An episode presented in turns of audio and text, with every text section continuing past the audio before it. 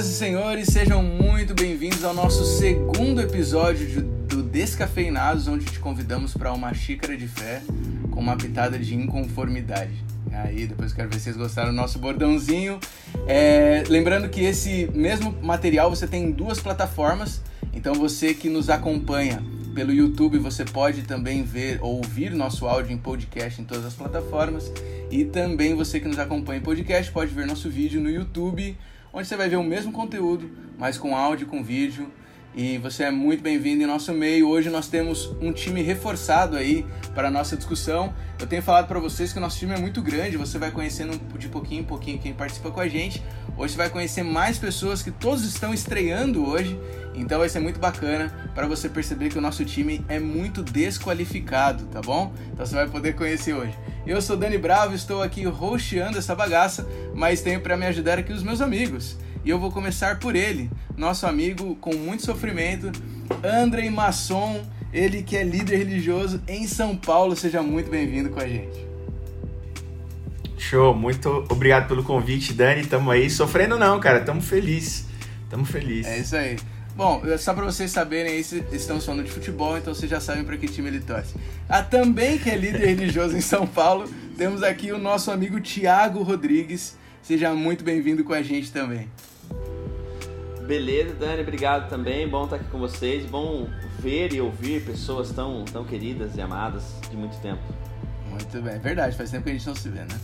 E agora, para poder equilibrar um pouquinho essa balança, nos liberando um pouquinho desse cheiro de testosterona, temos aqui Marcele Fredeschi, ela que é, é, trabalha com comunicação e desenvolvimento humano. Marcele, seja muito bem-vinda também.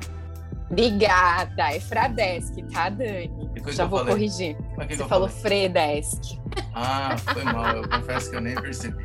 Ah, eu, eu, Não eu, tem problema, eu, já tô acostumada. É, eu também tô acostumado a errar meu nome, mas eu dormi tarde ontem, acordei cedo, eu certamente vou errar muita coisa aqui. E temos também o nosso correspondente internacional, mais uma vez, nosso amigo diretamente de Itália, Alan Gentil, que está aí fazendo seu mestrado em religião, tem que ler aqui, religião, direitos humanos e sociedade. Ô Alan, vou arriscar um negócio aqui. Tchau, caro Alan, seja bien, benvenuto a con noi, com mais ou menos. Muito obrigado, seu italiano está quase igual ao meu. Eu sou o mais terra nostra da Itália. Estou muito feliz de poder estar tá participando aqui com vocês nesse momento queria fazer a cara daqueles entrevistados do Roda Viva que ficam olhando sério pro nada, sabe? Assim, meio sem saber o que fazer. Felipe Mas estamos aí para somar. Nossa, aí prazer. Scamparini. Isso aí. Ô Alan, você tá, você tá exatamente aonde? Em que cidade você tá? Estou na cidade de Florença, capital da Toscana, onde existe uma faculdade adventista, que é uma universidade que tem cursos de teologia, três mestrados na área de multiculturalidades, é, liberdade religiosa e essa aqui é mais voltada para a área da sociologia e dos direitos humanos. Entendi. Muito bom. E Marcele, Masson e Thiago estão todo mundo na capital, na capital mesmo, né? São Paulo. São Paulo, nessa Muito metrópole. Bom. Eu estou aqui diretamente do Espírito Santo, então cada um do seu canto, para nós debatermos. E o tema de hoje é, eu não sei se dá para a gente dizer que seria, digamos assim, o tema de 2021, porque certamente vai surgir outras coisas, mas no momento, nesse início de 2021, certamente é o que tem tomado nossa atenção e todas as rodas das mais qualificadas discussões da rede social. No nosso segundo episódio do Descafeinados falaremos sobre cancelamento. Cancelamento. E a primeira pergunta que eu já vou jogar no ar aí, para quem quiser responder, é o que, que é a tal da cultura do cancelamento? Porque vai que nós temos aqui alguém que está nos acompanhando completamente desligado de tudo que está acontecendo, que não sabe, nunca ouviu esse termo. Pode acontecer. O que é a cultura do cancelamento? Quem explica para nós aí? Quem é o mais cancelado que pode nos explicar? O Alan. eu tinha pensado, mas não quis expor. Cara, eu, eu não sei se eu, se eu me considero cancelado, porque eu acho que para você ser cancelado tem que ter muita gente que não não vai com a tua cara ou fala de você. E eu me acho muito anônimo para isso acontecer, né? Gente que discorda da gente sempre vai existir. Mas o que eu tenho observado como cancelamento é uma união, uma massificação de pessoas em prol da sua do seu rebaixamento, da diminuição do seu ser como pessoa. Então eu tenho certeza que existe muita gente que não curte muito aquilo que eu falo, aquilo que eu faço, mas eu não sei se seria um cancelamento porque essas pessoas até então não estão unidas da minha destruição, até onde eu sei, né? Então, não sei, talvez até a minha. Até onde você sabe. Até onde eu sei, obviamente. Os grupos de Whats rodam, meus amigos, rodam. Mas eu acho que tem muito a ver com isso, tem muito a ver com é, a união de pessoas para um propósito nefasto, que é anular não as ideias do outro, mas o outro em si. Então eu acho que, que tem muito a ver com isso. Vocês estão assistindo Big Brother? Eu, eu tô acompanhando... Deixa eu rebaixar assim, lá embaixo mesmo. Vocês estão assistindo? Eu prefiro não eu responder assistindo. essa pergunta. Já respondeu, Dani. Eu tô, eu tô acompanhando mais pelas redes sociais, eu vejo, já vi alguns episódios e a gente vê nitidamente isso acontecendo, tanto no Big Brother, no programa, quanto fora, né? Porque pessoas que estão no programa também estão sendo canceladas e as pessoas lá estão cancelando pessoas também. E, e, é, e é, incrível que nessa cultura do, do cancelamento é, rola um julgamento, né? Do que é certo ou errado, e essas pessoas assumem o papel de juízas, elas já declaram que aquilo é errado, e elas fazem todo um movimento para que essa pessoa seja simplesmente é, cancelada, excluída, que ela não seja. É, que ela perca contratos, no caso de pessoas que são famosas e trabalham, né? Que ela perca seguidores, é, enfim. a pessoa realmente é apedrejada virtualmente né? Às vezes sofre até ameaça mesmo, família e tudo. Mas uh, eu acho que tem uma, uma coisa, agora eu vou só levantar essa questão, né? Que a gente tá falando de, can, de cancelar, é, de cancelamento, mas assim, uh, é que existe, é que eu não consigo ver se existe muito claramente. Uh, o, o, o Alan falou sobre massificação, né? Sobre gente que se junta Uh, e parece que se torna um senso comum entre aquele grupo, então que tal pessoa ela deve ser diminuída, desvalorizada e tudo mais tal. Mas a questão é, tem como a gente consegue, eu não sei se tem algum momento da história que a gente conseguiu sinalizar reprovação de atitude sem desqualificar a pessoa. Eu não sei se a gente, como, como humanos que somos, nós conseguimos fazer isso um, e, e, é só a gente pensar nas, no, nos indivíduos que, pra, se eu penso nos indivíduos para mim que são, são objetáveis ou eu não, não gosto da maneira como eles funcionam, na minha, na minha concepção é muito fácil eu pensar que eu não quero encontrar com essa pessoa, não quero nunca falar com essa pessoa, eu quero mais. Então, assim, onde onde está a, a linha que divide a minha reprovação de uma determinada atitude, de uma postura, da, da desqualificação do indivíduo como, como pessoa, entendeu? Não sei se a gente consegue separar muito bem isso. Uh, e se tem um caminho para separar isso, porque eu acredito que existem posturas e atitudes que de fato elas precisam ser uh, entendidas e reportadas como sendo ruins, como sendo uh, posturas, posturas e atitudes a serem canceladas. Como é que eu sei cancelar essa postura, essa atitude, sem desqualificar o indivíduo? Me parece ah, eu... que. Pode falar, pode falar, mas eu ia jogar uma outra pergunta, pode falar. Não, eu tenho. Eu, eu, eu entendo. Eu, você perguntou no BBB, eu tô assistindo BBB. Certeza, do ano passado com pay per view, esse ano ainda não me motivei a, a assinar nada. Então. é, acho. Acho um dos programas mais interessantes da televisão brasileira. De fato, teve um tempo que, se eu sei que o assunto não é BBB, mas só fazendo comentário, teve um tempo que o BBB ele vivia uma outra pegada, o brasileiro tinha uma outra intenção com aquele com, com o reality que que era o mais importante do país, mas de um tempo para cá ele assumiu um papel importante é, nas discussões é, da sociedade, ele repercute muito aquilo que tá, a gente está vivendo na sociedade no programa. Então acaba sendo de fato um experimento social, uma coisa mais nessa, nessa linha. É, então eu tenho acompanhado, tenho visto o que tem acontecido, obviamente, tenho comentado a respeito, tenho lido muita coisa a respeito e é curioso fazer isso. Mas o cancelamento me associa a ideia que me vem na mente quando, quando fala de cancelamento virtual, especialmente, é aquela aquela fala daqueles programas da tarde em São no Brasil, em São Paulo, aqueles programas policiais, sabe? Aqueles jornalismos jornalismo policial, a Cidade Alerta, é, Datena e os outros que eu não, não conheço o nome dos Balanço outros. Balanço geral. Balanço geral, esse, rolê assim. E toda vez que um, que um malfeitor, que um bandido, que a polícia mata algum mau elemento, eles comemoram dizendo assim, mais um CPF cancelado, como com orgulho, dizendo assim, que bom é, que esse cara foi morto. Essa é uma outra discussão, mas o que eu entendo é que na internet o que a gente faz, apesar de discordarmos, ou o que se faz, apesar de discordarmos ou concordarmos com aquilo que esses jornalistas policiais fazem, ou sensacionalistas fazem, ou falam, é, é o que a gente faz virtualmente. A gente não pode, obviamente, é, tirar a vida da pessoa, mas a gente tira a vida virtual dela, a gente cancela o, o, o, o arroba dela. A gente não cancela o CPF, mas a gente cancela o arroba dela. E é uma espécie de morte virtual. Você oferece ali um, uma, um, um extermínio da, da, vida virtual daquela pessoa. Se possível, você gostaria que ela nem existisse ali. É, esse é o desejo que você tem no coração quando você está cancelando. Então, eu acho que o cancelamento é mais do que de fato aquilo que o Thiago falou, que ele colocou, de da linha tênue de você é, reprovar a atitude, o comportamento. O cancelamento é um desejo real de que aquela pessoa não existisse naquele universo virtual.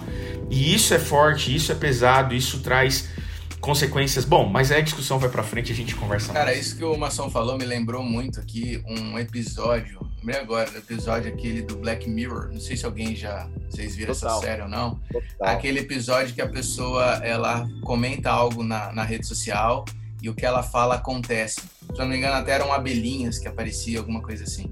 Não lembro o nome do episódio. Nação, nome do episódio. Odiados pela Nação? Caramba, você tá na ponta da língua, cara. Me surpreendeu. É, eu curto cara. muito Black Mirror, curto muito. Caramba. O episódio foi muito forte. Mas o que eu achei legal daquele episódio, que é justamente a crítica dele, é porque na rede social, quando eu critico ou quando, é, é, enfim, quando eu cancelo alguém, é, eu tô escondido atrás de uma foto, eu tô escondido atrás de uma tela e não sei, parece que dá um senso de potência pra gente, do tipo, eu posso aqui ser o valentão que não dá nada, né? E naquele episódio, para quem não assistiu, propõe a possibilidade de que o comentário de alguém, de um hater, ele se concretizasse na vida real. Então, quando alguém ameaça, ah, você devia morrer, seu lixo. Então, de fato, tinham umas abelhinhas lá que iam lá e, a pessoa morria. Então, o episódio é muito forte, mas ele propõe que aconteça apenas aquilo que as pessoas falam na rede social. Eu lembrei disso porque é o que o Mação falou. Talvez a gente não tire a vida de alguém, mas emocionalmente, moralmente, através do diálogo, ou da fala, aliás, a gente acaba fazendo isso, né?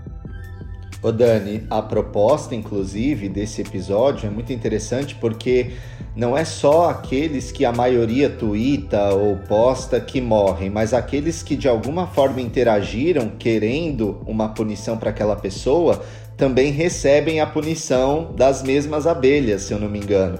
Então, o que rola na, na proposta dessa distopia é, de punição é que aquelas pessoas que foram massificadas, é, odiadas, elas que desejaram o ódio ou a morte, elas também recebem essa paga. É muito interessante. Agora, trazendo isso para uma perspectiva mais física ao invés de virtual, a gente não pode esquecer que esse cancelamento ele, ele não acontece só nesse nível é, mental ou no, nesse nível virtual, né, em que as pessoas elas são depredadas é, ideologicamente, digamos assim, ou, ou verbalmente.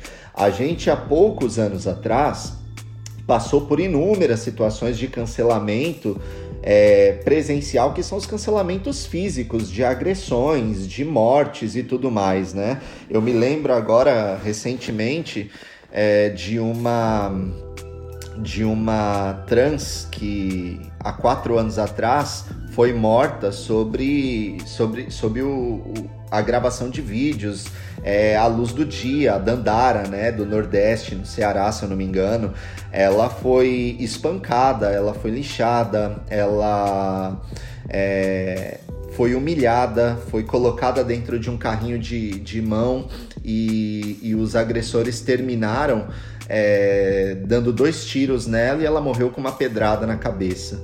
É, esse tipo de cancelamento, é, de, em seu modo mais profundo e nefasto, é o que revela muito também da, da mentalidade da maldade no coração daquele que se coloca como um cancelador.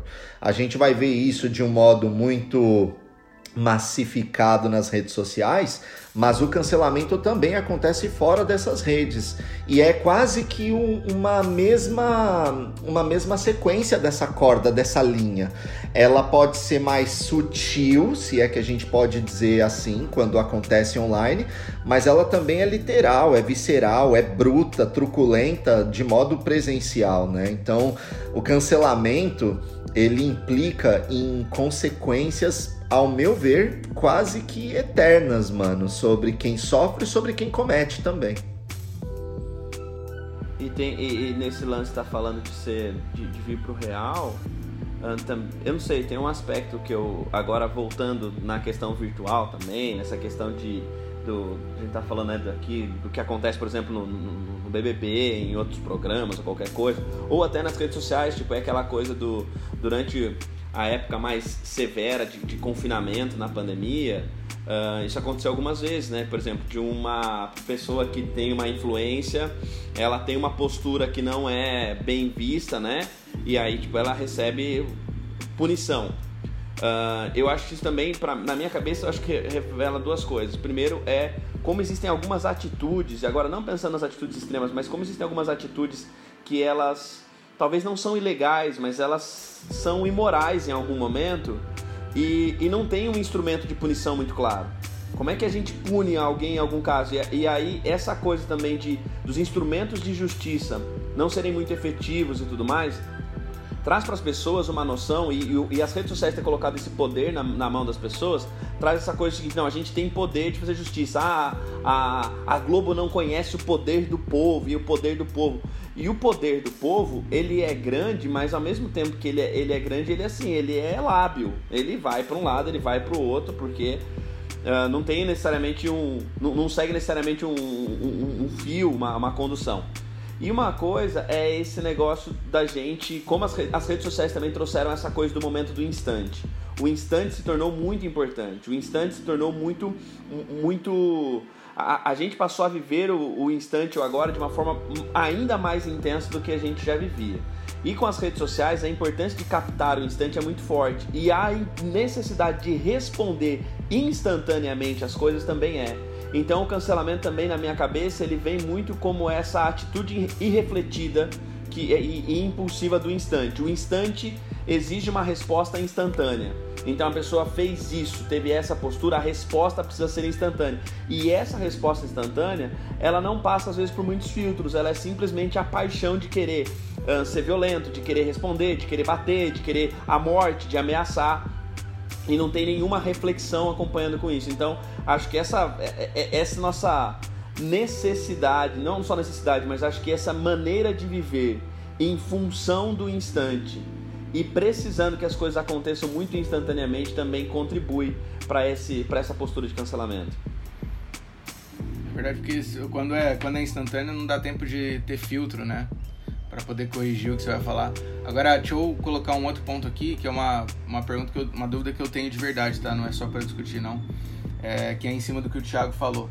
Vocês acreditam que a rede social ela acabou, tipo assim, criando ah, quer dizer, é, é, claro que ela foi muito provocadora dessa cultura aí do cancelamento, porque antes você não tinha isso, talvez até por não ter instantâneo, né? Mas a partir disso, vocês acreditam que a rede social, de certa forma, ela trouxe características que se tornaram mais negativas que positivas para a nossa sociedade? Do tipo, ela mais estragou como a gente caminhava do que ajudou? O que, que... Acham que tornou a gente mais hater? o, sabe, o o ciberespaço ele veio com uma vocação e uma promessa de ser um, um, um mundo mais democrático que dá voz a todo mundo, né? E ele veio, você tem análises enormes mais da década de 90, é, PR Leve, os caras que se debruçaram para estudar o, o cyberspace, a, a cibercultura e por aí vai, propondo até como uma nova arca de Noé, um novo mundo. Você, essa é até a analogia do Pierre Leve num dos seus livros, acho que no Cibercultura, que a internet seria esse ágora onde a democracia reinaria porque todos teriam voz e não haveria filtros. E não demorou muito para que os próprios analistas da tecnologia e que pensam e se debruçam sobre o web e tudo mais perceberem que, que o, o ser humano, quando fez uso daquilo, encaminhou como, como qualquer outro instrumento. Né? Você cria. Vou dar um exemplo: a pólvora não é o problema, o problema é o coração é, maldoso que, que puxa o gatilho. A bala, a arma, o instrumento não é o problema, o problema é quem puxa o gatilho. E o, a, a, internet é a mesma coisa, é, um, é uma terra que hoje ainda é menos legislada, mas ainda assim são seus usuários que constroem aquele universo. E foi uma utopia achar realmente que seres humanos, maldosos que são, ou corrompidos que somos, construiríamos um paraíso daquele novo mundo, né? A gente construiu um mundo real lá, o nosso mundo replicado naquele ambiente virtual e ainda com menos restrições porque há menos legislação, né? Você ali realmente pode falar o que quer, você pode se, ser o justiceiro, não há impedimentos para, né? Então, dizer que é ruim ou bom, eu acho que a gente não tem como definir. É, e quem tem algo a perder tem um risco enorme quando entra nas redes, né? Você pega grandes marcas, quando vão, vão para a área da publicidade e usam, instrumentalizam a internet para apresentar suas marcas, é um, é um risco, é uma estratégia das mais arriscadas. A gente está falando de BBB ou de influenciadores. Você coloca sua marca num influenciador, é, se esse influenciador é cancelado, sua marca também é cancelada junto. Eu vou dizer uma coisa que aconteceu nesse BBB 21 aí, que já passou, mas teve um episódio em que um dos participantes era o mais cancelado aqui fora e ele foi virou líder numa prova suspeita da Coca-Cola. Naquela semana que aquilo aconteceu, a Coca-Cola foi cancelada tanto quanto aquele participante. Então, é, não tem como dizer se é bom ou ruim tem que você é a vida real, não é nada diferente do que a gente vive aqui fora. Acho que ela potencializa, né? Ela potencializa exatamente nessa questão que o Thiago tinha colocado. É, na vida real, talvez você não, não se sinta na obrigação de dar respostas instantâneas às coisas. Na re, a rede social te dá esse poder de achar que você tem que comentar tudo, julgar tudo, condenar tudo e aí potencializa o que você falou, porque é aquilo que tá no coração, é dentro da gente. Talvez a gente viva essa cultura, eu tava até pensando nisso essa semana, influenciada por esse BBB 21 aí. com, com algum, algumas pessoas que estão lá e algumas atitudes que mexem com um pouco o meu senso de justiça em relação a, a humilhar o outro, a querer ignorar o outro por uma atitude errada. E eu fiquei refletindo na minha própria vida em relação até às pessoas mais próximas que eu mais amo, que muitas vezes é, eu ajo assim, por exemplo, com a minha filha, né? É a pessoa que eu mais amo, mas porque ela teve uma atitude errada, às vezes eu ajo com, como se ela fosse errada, entende? Você, você então, tá dizendo eu... que você cancela a tua filha? É isso que você tá falando? eu tô falando. eu tô falando que às vezes tem atitudes que a gente acha que é, talvez a redenção né, da atitude seja de repente ignorar a pessoa deixar muito claro para a pessoa que ela está errada. Quando a atitude redentiva, ao meu ver, ela tá numa atitude ao contrário, uma atitude de amor. Então, às vezes, por exemplo, eu me vejo ignorando a minha filha porque ela fez algo que eu não gostei Tô chateada naquele momento, eu estou cancelando. Eu estou cancelando ela, não a atitude dela. E eu vejo que na vida a gente vive muito assim. A gente age muito assim. É, a, é, a gente não consegue, que foi o que o Thiago colocou lá atrás, a gente não consegue distinguir a atitude da pessoa. A gente acha que de alguma forma a pessoa tem que pagar pela atitude, mas ela tem que pagar de uma forma com que ela se sinta rejeitada. Isso que eu queria colocar. É, eu, eu já me vi agindo assim e eu pensei em relação à pessoa que eu mais amo no mundo, a minha filha. Às vezes eu me vejo agindo assim com ela. uma, uma coisa que me veio à mente quando, quando o André estava falando, e na sua, na sua questão que você levantou, Dani, é essa coisa de as redes sociais, que se elas, né, delas, que nem a, a, a Mar falou, né, de potencializar aquilo que já existia e tal. E uma coisa, uh, as redes sociais elas vêm com uma promessa, a internet vem com essa promessa de aumentar conexões. E a gente tem uma ilusão quando fala de rede social, que as redes sociais elas aproximam as pessoas. Não, ela, elas criam uma quantidade maior de conexões superficiais, só que na superficialidade das conexões existe mais distanciamento do que proximidade. Porque na superficialidade eu não preciso da empatia que eu preciso ter quando eu estou realmente próximo, me conectando. Então, uh, com, essa, com essa superficialidade, tem, tem distanciamento. E no distanciamento, eu. Cara, o exercício de me colocar no lugar do outro, de pensar, e se fosse isso, se fosse aquilo e tudo mais, ele não, não tem muito espaço. Então, as redes sociais também trouxeram. Quando eu tenho esse multidão de conexões, cara, quem, quem é mais uma pessoa? Quem, quem, sou, quem, quem é mais um que eu vou falar contra? Uh, e outra, essa pessoa ela tem milhões de pessoas que, que a seguem, que gostam dela.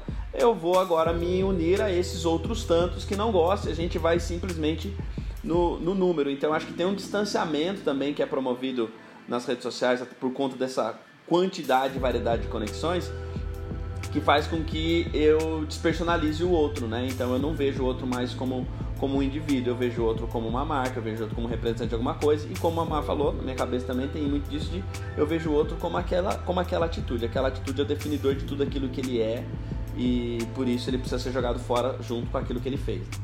Eu acho que. Eu acho também que resgatando o que o, o que o André tinha mencionado sobre a neutralidade dos meios, é, eu entendo essa, essa colocação como a nossa capacidade em obter sabedoria para como utilizá-los.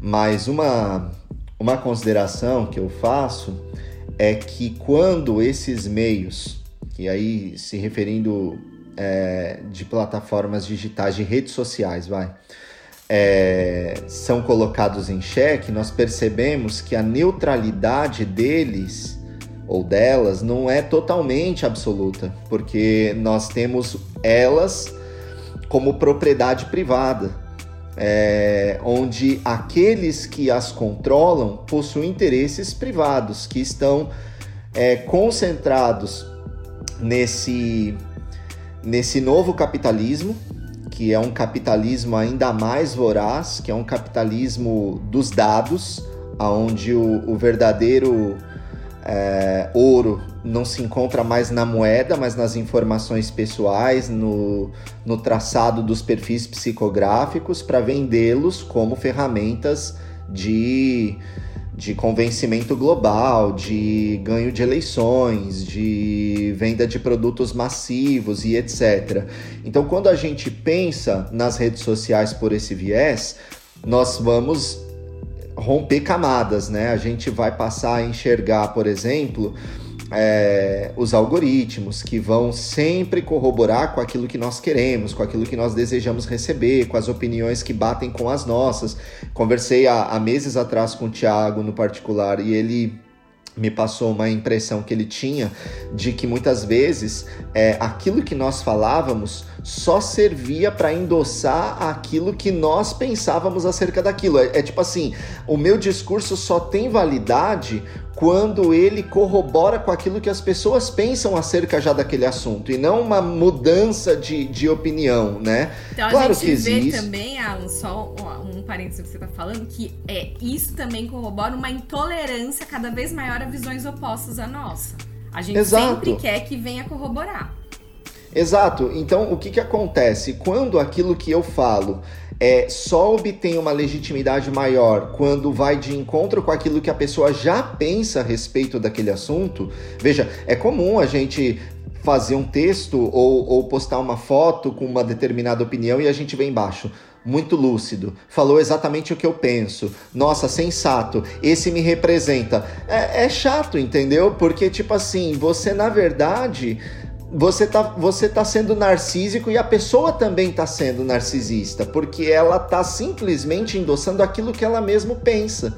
né? Então eu, eu me preocupo, cara, com essa questão dos meios que que corroboram, que endossam, que retroalimentam aquilo que nós pensamos, porque ela vai crescer a intolerância, ela vai limitar o diálogo, o espaço de relacionamento e, e, e, são redes efêmeras, a gente tem que lembrar disso, são redes totalmente efêmeras, elas não constroem laços em sua maioria das vezes, elas derrubam, elas rompem laços porque elas não proporcionam toque, elas não proporcionam pessoalidade. Você vê essa nova rede social que, que entrou agora, né? Acho que é Clubhouse. Ela dá uma impressão de que todo mundo tem voz, de que todo mundo pode falar. Mas quando você vai perceber a dinâmica dela e quanto maior é a sala, menos você tem voz, menos você fala. Então eu acho que a gente entra num, numa situação muito difícil em conter o cancelamento quando a gente faz uso de redes cujos interessados maiores que nós as utilizemos sejam pessoas com objetivos privados, escusos, hipercapitalistas e assim vai. Não sei se eu me fiz entender. Eu queria, não percam o raciocínio de vocês, como diria o Crack Neto, mas eu queria só abrir um parênteses aqui para fazer um, um como é que eu posso dizer, exaltar aqui, dar um destaque pro vocabulário do Alan, porque tem me chamado a atenção. Eu anotei aqui. Prolixo, né? Não, eu anotei aqui algumas palavras como nefasto, voraz, narcísico e retroalimentam. Então eu queria só fazer essa, essa ênfase, Alan. Parabéns, cara. Seu, seu vocabulário tá impressionante. Eu tenho, eu tenho a resposta. Quando você, quando você pesquisar no Google o que é isso, você digita verborragia. E eu... os traços psicográficos. É, também tem psicográficos, verdade. Eu só esqueci de anotar. Não, mas é o nef... Deixa o eu nefasto... mutar meu áudio aqui, eu vou mutar meu áudio. É, só pra colocar, porque o nefasto eu nunca usei mais de uma vez em frases. E, e, o Alan já usou mais de uma vez aqui, então tem me impressionado, tá bom? Então é só fazer esse, esse destaque. Então vamos usar nefasto mais aqui, gente.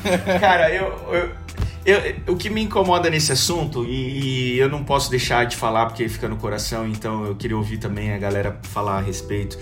É, a gente discute, obviamente, no, no, no campo da, da, do, da vida virtual, o cancelamento e os canceladores e os, e os cancelados, mas cancelar, o, o, objetivo do cancelador é silenciar a sua voz. Quantas vezes na internet ou em comentários de publicações, nossas, já vi nas de vocês também, não é privilégio meu não, mas a gente ter alguém lá falando assim, é, não sei como você pode falar uma coisa dessa, sendo o líder religioso que você é. Ou seja, a vontade que esse cara tinha era que eu não tivesse voz, a vontade que esse cara tinha era que eu não pudesse falar, a vontade que ele tinha é que não houvesse diálogo. Realmente, a rede social você fala para torcida. Então não é o melhor lugar de diálogo, apesar de ter sido essa a proposta, não é. é ela pode ser usada para diálogo, mas a gente não usa. A gente fala para torcida, é o que o Alan falou agora. Mas eu queria trazer para a vida real, é, offline, porque é o seguinte: se cancelar é tirar a voz, esse é o papel da opressão. A opressão, o opressor é aquele que silencia, o oprimido é aquele que não tem voz. E sendo assim, o assunto vai para um outro para um outro podcast já, para um parte 2 disso aqui, porque eu acho que a parte mais importante dessa discussão, ao meu ver e para mim, é entender na sociedade quem são os cancelados. Muito antes de existir internet, existem grupos que são grupos cancelados. São pessoas que já nascem canceladas, que já não têm voz por ser quem são ou de onde vieram, é, por questões identitárias, por questões. É, bom, e aí você, vocês podem entender já onde eu estou querendo chegar. É, existem grupos na sociedade cancelados, por exemplo, minorias é, esses dias eu vi um diálogo excelente aí, a gente está falando de diálogo na internet, do Alan é, com uma trans e, e você vê no discurso dela a, a, a, a, ela descrevendo, descrevendo uma atitude de cancelamento da sociedade. As pessoas que não são vistas, não são enxergadas, não são ouvidas. E o cancelador, é aquele, aquele sujeito que as oprime de fato. E aí entra na discussão do BBB, fazendo essa salada de frutas louca aqui, porque no BBB 21 essa discussão foi proposta. Ela foi quase que provocada. a impressão que dá é que ela foi até agendada, talvez pelo, pelo roteiro da Globo. Não Certamente. dá, não dá para dizer. Justamente. Globo eles já entraram Globo lixo, elas já entraram para elas já entraram para fazer da pauta o cancelamento, mas parece que em algum momento aquilo se perdeu ali dentro, porque aí vem a discussão e aí a gente poderia entrar em vários caminhos, mas vem a discussão de quem de nós pode assumir o papel de cancelador, né, de justiceiro, de é... bom, entenderam onde eu quero chegar? Eu queria trazer para a vida real nossa conversa. Os públicos que são cancelados, as pessoas que já não têm voz por conta da sua origem, por conta da sua orientação sexual, por conta da sua cor de pele, por conta da sua. Essas são as pessoas canceladas da sociedade. São as pessoas que vivem numa condição de opressão é, por canceladores opressores. E o mais curioso é que muitas vezes essas pessoas, e aí a gente vai para a linha freiriana, mais, mais curioso dessas pessoas é que muitos dos cancelados ou dos oprimidos na primeira oportunidade que tem de se tornarem capatazes, eles se valem da opressão como modus operandi. A gente viu isso no BBB 21. Pessoas que já foram libertas da sua opressão, ou que já tomaram consciência da opressão que viviam e se libertaram disso, ao tentarem libertar os seus pares, os oprimiram. E é muito complicado tratar disso, ou seja, os cancelaram. É... O que vocês têm a dizer sobre isso? Desculpa, eu não sou host, mas eu queria provocar isso não, aqui porque o... é o que está no meu coração. deixa eu só acrescentar um elemento na, no, na tua pauta para a gente poder discutir isso, uma vez que o nosso tempo está avançando. É, o que pensamos sobre isso a partir agora da ótica cristã? Como a gente deve se comportar com esse problema do cancelado, do oprimido, como o maçom colocou, e como a ótica cristã influencia nessa nossa visão de tudo isso, né? Alguém tem que falar agora. Bom, vai eu então, vamos lá. É, eu conversei recentemente com o padre Júlio Lancelotti, que é daí de São Paulo, da terra de vocês. Fantástico. E, e ele é assim, cara, ele é uma, ele é uma inspiração. Eu não sou católico, mas eu apoiaria aquele cara virar santo, entendeu? Porque ele é um absurdo, assim, sabe? É uma pessoa. Olha é... cancelado aí agora. Ah, Deixa, vai. é, ele tem assim uma sensibilidade em lidar com aqueles que ninguém quer lidar, que são as pessoas é, em situação de rua. O ministério dele dura 35 anos. Ele começou a cuidar dessas pessoas antes de se tornar padre. O mentor dele falou para ele: Você vai virar padre, mas seu trabalho não vai mudar em nada, você vai continuar cuidando dessa gente. E recentemente ele teve uma, uma super evidência na mídia que foi quando ele pegou a marreta com 70 e poucos anos de idade e foi quebrar as pedras que, que a Prefeitura de São Paulo havia colocado debaixo dos viadutos para que não fosse possível colocar colchão e tudo mais. E ele foi assim amplamente divulgado porque um senhor de idade estava quebrando na mão, amarretadas as pedras que impediam os moradores de rua de ter um teto à noite para dormir. E ele falou na conversa sobre essa, essa capacidade que a sociedade tem, ora de invisibilizar os moradores de rua, ora de notá-los em um outro momento de descartabilizá-los. E ele traçou essas diferenças, né? E todas as três são, na minha concepção, é, ferramentas de cancelamento. Porque quando eles são é, descartabilizados, é sinal de que eles não prestam para mais nada. Eles não, eles não servem para absolutamente nada, porque a gente vive numa sociedade que se você não produz e não consome, você perde a sua razão de ser, de existir, a sua identidade. Valor. Perde valor. O valor hoje do ser humano está em possuir e consumir. Basicamente é isso. Se você não tem isso, não adianta nem você ter CPF, RG, nada. Depois do descartabilizados, tem o invisibilizados, que é quando você escolhe não ver essa pessoa é quando você sobe o vidro do teu carro para a pessoa que está passando para te oferecer, seja uma bala ou para pedir um dinheiro. É quando você ignora que existe, é, se eu não me engano, em São Paulo, mais de, de 20 mil pessoas em situação de rua, 25 mil pessoas em situação de rua. E o terceiro e último efeito é quando eles são notados, porque quando eles são notados, eles são cancelados, porque são notados porque estão atrapalhando. Então, recentemente eu conversei com uma colega que ficou muito brava porque foi em São Paulo e queria muito ver o teatro municipal e tinha muita gente que estava se acampando ali na frente do teatro municipal e estavam dormindo e ela achou um absurdo como um espaço turístico poderia permitir que moradores de rua dormissem ali e ela não podia tirar foto. Ou seja, é, eles só são notados quando eles atrapalham. Então, cara, quando eu olho para o evangelho, e aí a galera abre uma, uma janela muito grande para me chamar de é, comunista, de teólogo de libertação, é, de adorador de Gustavo Gutierrez e coisa vai. É, mas não tem como a gente não se atentar para esse tipo de cancelamento cotidiano, banalizado, presente na nossa sociedade, na nossa, no nosso modus operandi. E aí eu termino essa, essa reflexão citando Levi Strauss, que fala sobre o conceito de antropofagia e antropoemia, e cria uma ponte com um pregador é, persona muito não grata, ao meu ver, que fez recentemente uma reflexão sobre a prática de uma tribo indígena tupinambá que comia os seus hospedados, digamos assim. Eles recebiam o, ou capturavam o povo inimigo, o oponente, o estrangeiro e passavam ali um período com eles e depois praticavam o canibalismo. E ele louvou a Deus porque hoje nós vivemos numa sociedade moderna, pós-moderna, mais cristã do que Tupinambá.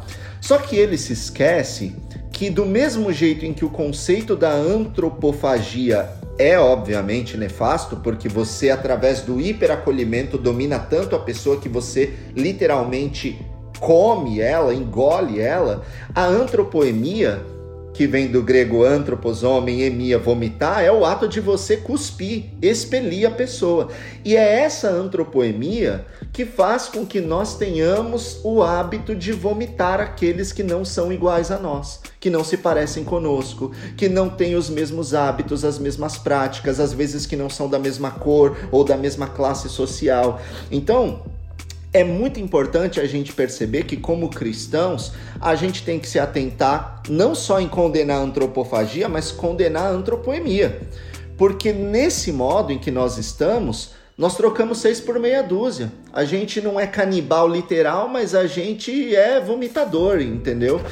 E eu acho que isso casa muito com um texto bíblico é, que é um chamado de Cristo quando ele diz em João 6,37: Todo que o Pai me dá virá a mim, e o que vem a mim de maneira nenhuma o lançarei fora. Isso é muito forte, porque isso é uma contraposição à sociedade atual. A gente lança fora, a gente descartabiliza, a gente invisibiliza, mas a palavra de Deus diz pra gente que de modo algum ele lançará fora aqueles que forem até ele. E se nós somos representantes de Cristo, nós não podemos e não temos o direito de lançar fora ninguém. Então, basicamente, é, é esse o meu, a minha proposta de reflexão. É, eu até queria complementar que assim, o que a gente observa muito nessa, nessa cultura, né, do cancelamento é que as injustiças, elas são cometidas justamente na busca da justiça. Então, é um contrassenso absurdo. Só que essa justiça que é, é que é buscada, ela é sempre buscada na, na através do ódio, nunca através do amor. E o que a gente observa no Evangelho é uma justiça baseada no amor. Quando Maria Madalena ali é cancelada, né, é levada ali perante Jesus com o objetivo de que ela seja apedrejada, o ápice do cancelamento, Jesus fala: para eles, tá? Vai começa a escrever ali na areia. Quem, quem é você, tá? Para estar tá condenando. Olha para você mesmo antes de condenar. E aí ele, ele que poderia condenar vira para ela, eu não te condeno, vai, não peque mais, não peques mais. E eu acho que é essa segunda chance que a gente nunca quer dar para as pessoas. A gente sempre acha que é, a pessoa cometeu um erro, ela tem que pagar por esse erro. E essa e, e, é porque a gente acha que aquilo é justo. E dessa forma a gente acaba agindo de forma injusta com as pessoas, porque a gente tá baseado sempre no ódio e nunca no amor, no amor de um Cristo, no amor que liberta, no amor que perdoa, no amor que acolhe. Num amor que aceita e num amor que caminha junto no sentido de transformação. Você errou, você caiu, mas eu tô aqui para caminhar com você. E aí eu acho que esses grupos que o Andrei trouxe, que são os oprimidos, e que muitas vezes esses oprimidos acabam sendo opressores, muito se dá também porque essa foi a forma. Ninguém caminhou com eles, ninguém quis. É, é como, como eles já foram injustamente é, rechaçados, eles agem assim com o próximo também. Galera, a gente está caminhando para o final do nosso, nosso debate aqui. Queria então dar a oportunidade, a partir disso que foi comentado, principalmente pelo Alan e pela Marcele agora, já dando inclusive gancho de visão bíblica sobre o tema, queria dar a oportunidade de considerações finais aí, do que, que você deixa de pensamento a partir do cristianismo. Uh, ah, para quem está ouvindo a gente e vive nessa cultura de cancelamento, talvez alguém que está lidando com esse cancelamento, talvez alguém. A gente falou muito do, do cancelador, né?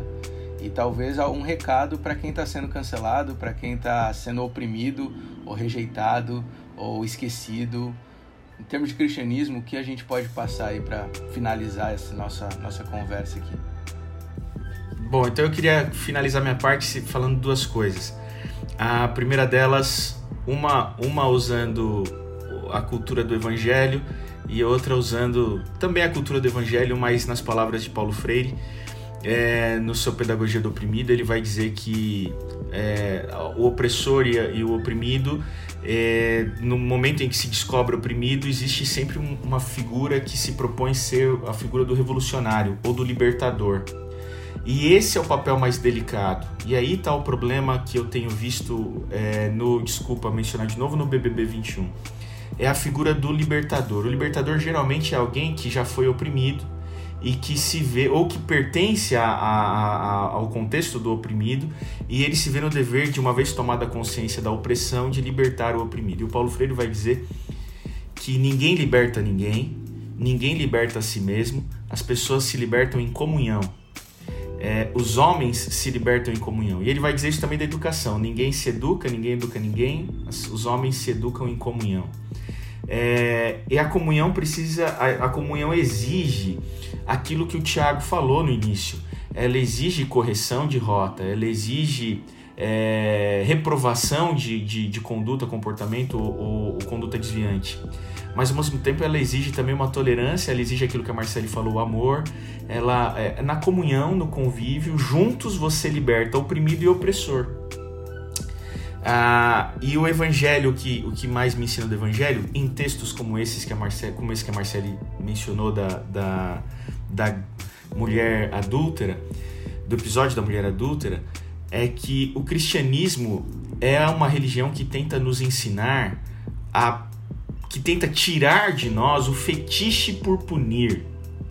Há no coração do homem um fetiche por punir, um desejo desenfreado pela punição, por vigiar e punir, para não mencionar, sem querer mencionar o, o, outro autor que me cancelaria se eu mencionasse. É, mas o ser humano tem um fetiche por punir. E o cristianismo, por incrível que pareça, por mais que as pessoas não tenham entendido o evangelho, o Evangelho não é um texto que, que propõe o fetiche por punir, mas o anseio por salvar. Redimir, né? Então, redimir, redenção. É, então, o coração convertido é um coração que abandona o fetiche por punir e abraça o anseio por salvar, especialmente o diferente. Porque o próprio Cristo vai dizer que amar seu amigo é muito fácil, mas amar o diferente te faz perfeito como Deus é perfeito. Mateus 5, 43 a 48. Ele vai dizer o que te torna perfeito não é a impecabilidade. Perfeição na Bíblia não é impecabilidade. Perfeição na Bíblia é amabilidade. É a condição de você amar o diferente. Quando você for capaz de amar o diferente, amar não é respeitar, Respeito é muleta para falta de amor. Solidariedade é muleta para falta de amor. Caridade é muleta para falta de amor. Amar é muito mais do que respeitar, ser caridoso ou solidário. Quando você for capaz de amar o diferente, aí então você se tornou perfeito como Deus é perfeito.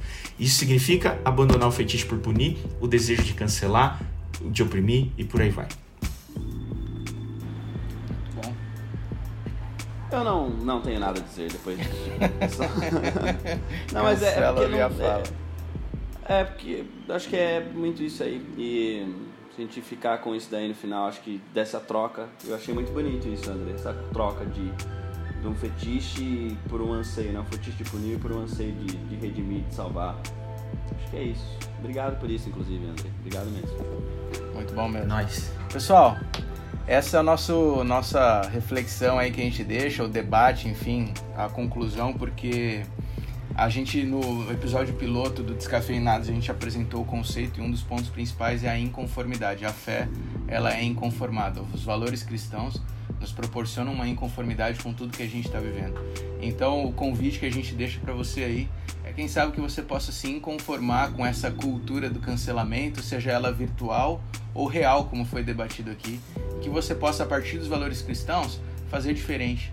Você possa desfrutar do amor, oferecer o amor antes do cancelamento, antes da opressão, antes do, do esquecimento, que a gente possa se descafeinar, como a gente tem falado sempre, se inconformando com valores numa cultura que vão contra o amor que o cristianismo tanto prega. Eu acredito do fundo do coração, a partir do que a gente debateu aqui hoje, que os valores cristãos podem ajudar o mundo a se tornar melhor, basta a gente poder viver isso plenamente. Obrigado por ter nos acompanhado em mais um podcast. Esse foi o nosso número 2. Em breve estaremos com mais. Eu vi um negócio que eu não consegui nem me concentrar para continuar. Travou na beleza, né? Meu Deus. Então, continue acompanhando a gente. Em breve teremos aí nosso próximo episódio e a gente se encontra lá. Valeu!